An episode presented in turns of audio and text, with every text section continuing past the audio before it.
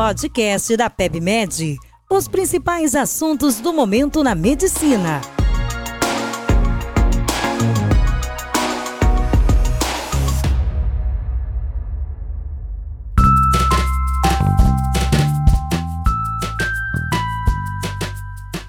Olá, sejam todos bem-vindos a mais um podcast da PebMed. Eu sou Marcelo Gobo, médico de família e comunidade, editor médico do portal, e hoje vou conversar com vocês sobre o processo transexualizador no âmbito do SUS,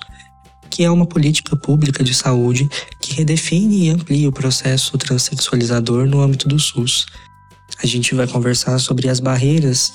é, percebidas pelos profissionais de saúde na implementação, na prática dessa política, ampliando o acesso de pessoas transexuais não binárias à terapia de redesignação ou de readequação de gênero. Essa política ela faz parte de um, um processo histórico em que a gente tem a inclusão de pessoas trans e não binárias dentro do, do sistema de saúde ampliando seu acesso ou com a intenção de ampliar seu acesso. Por outro lado, do ponto de vista da percepção dos usuários, o que as revisões de literatura mostram é que boa parte das barreiras para o acesso à saúde não estão diretamente vinculadas a alterações estruturais ou da rede, embora essa questão da maneira de estruturação do sistema também seja um ponto observado. Muitas das vezes o que acontece está relacionado com a atuação profissional, com o desconhecimento dos profissionais de saúde em relação às políticas, do desconhecimento dos profissionais de saúde ou da falta de experiência em relação ao manejo de terapia hormonal e principalmente também em relação à dificuldade em abordar ou de se tratar esse tema de forma tranquila e direta, acolhedora junto dos pacientes. O que a gente pode perceber ao longo dessa trajetória? Lá, quando a gente teve a publicação da Carta dos Direitos dos Usuários do SUS, a gente já tem a prerrogativa do uso do nome social dentro do âmbito do SUS. Posteriormente, na política de atenção integral à saúde da população LGBT, a gente também tem essa reafirmação, assegurando o direito do uso do nome social no âmbito do SUS, e posteriormente, com a publicação dessa política um pouco mais recente, a gente tem a redefinição do processo transexualizador e ampliação dele dentro do âmbito do SUS. Então, essa primeira etapa, esse primeiro processo de identificação da pessoa ter o direito de ser nomeada, de ser identificada em seus registros de saúde da maneira como ela preferir,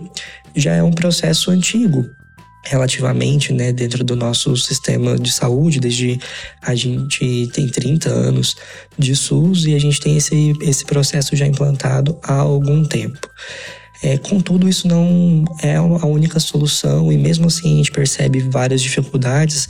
de usuários do sistema na hora de se identificar, ainda sendo chamados por nome de registro civil, o que é uma grande barreira, uma grande dificuldade. Mas do ponto de vista das intervenções para a modificação corporal em relação à, muda à modificação do sofrimento associado à incongruência de gênero, que vai ser a terapia de hormonização, por exemplo, cirurgias de mastectomia, por exemplo, ou implante de próteses. Todos esses processos, essas intervenções de modificações corporais estão previstas dentro da política, que também prevê a existência de ambulatórios de atenção secundária especializada que forneçam hormonização masculinizante e feminilizante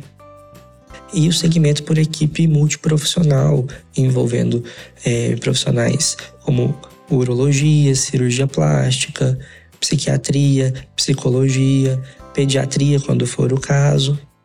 E a gente, na verdade, tem poucos serviços com essa magnitude distribuídos amplamente em todas as regiões do país, o que dificulta enormemente o acesso da população. Uma grande crítica à, política envolve a necessidade do médico de atenção primária, pelo que está preconizado na, da política é encaminhar o paciente para um centro de atenção secundária para que ele possa receber essas intervenções dentro do âmbito do SUS,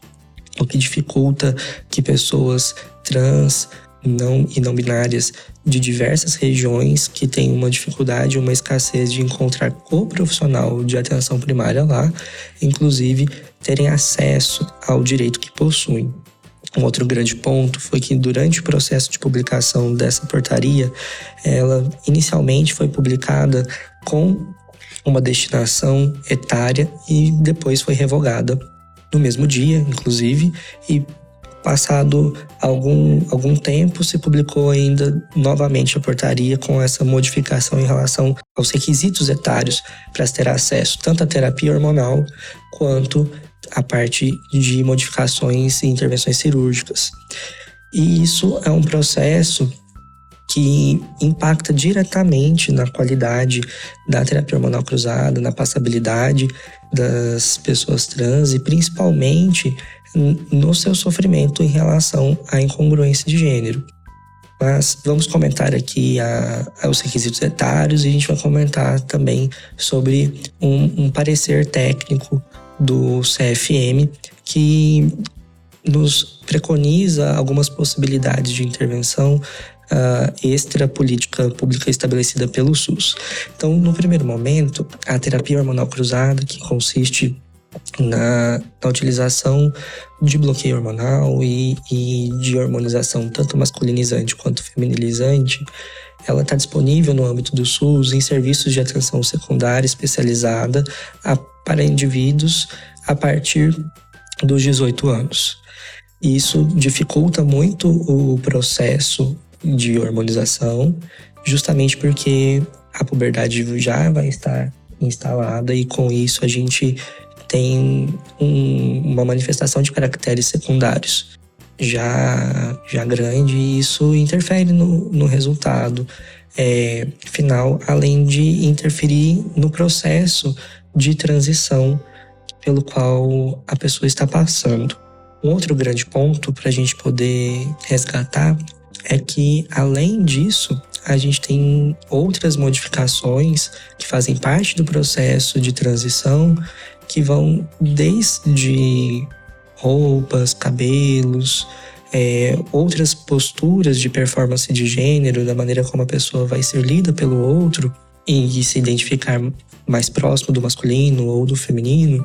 é, que podem estar disponíveis né, nos serviços de atenção especializada,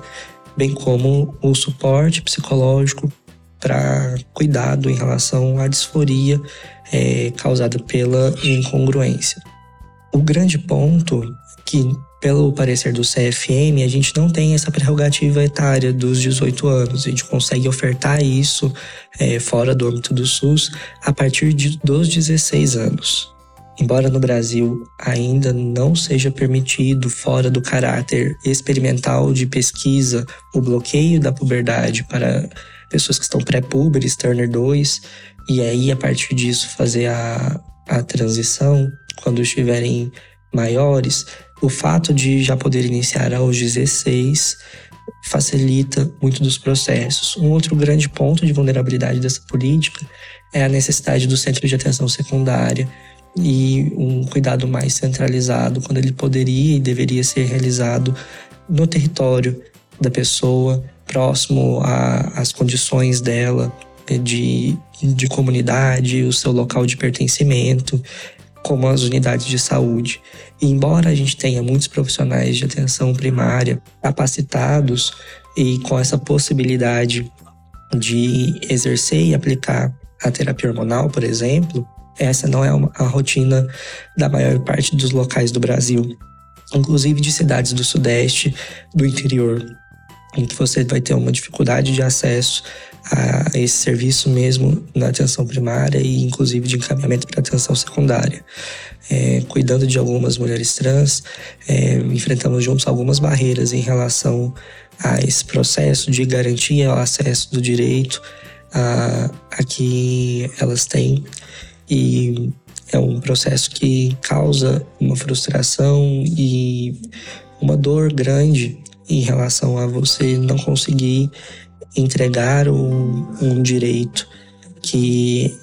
está preconizado dentro da política, né? Então nós, enquanto agentes transformadores do sistema, temos essa possibilidade de diminuir a violência institucionalizada contra pessoas trans e não binárias, justamente pela possibilidade de ampliação do acesso por meio de educação e de outras medidas. Em relação ao processo de modificações corporais que envolvem intervenções cirúrgicas, como a mastectomia ou a terapia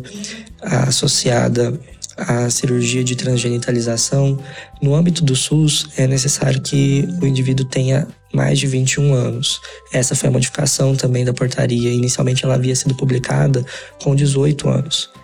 E essa é a idade que o CFM, no seu parecer técnico, é, autoriza a realização da cirurgia de transgenitalização fora do âmbito do SUS. Esse é um, um, um grande ponto é, de crítica também, esperar até os 21 anos, o indivíduo, inclusive sendo é, adulto e atingindo a maioridade legal, não consegue ter acesso ao direito sobre seu próprio corpo. Isso está institucionalizado dentro da política é uma grande barreira de acesso. Mas, embora essas barreiras de acesso existam e nós tenhamos baixo poder de controle individual sobre ela, enquanto profissionais de saúde, conhecermos as políticas, conhecermos os direitos e auxiliarmos as pessoas é, a, a acessarem seus direitos, é, ampliação de acesso muito grande, tratar as pessoas como pessoas, validá-las em sua existência, é, mostrar que conseguimos as ler como elas gostariam de serem lidas.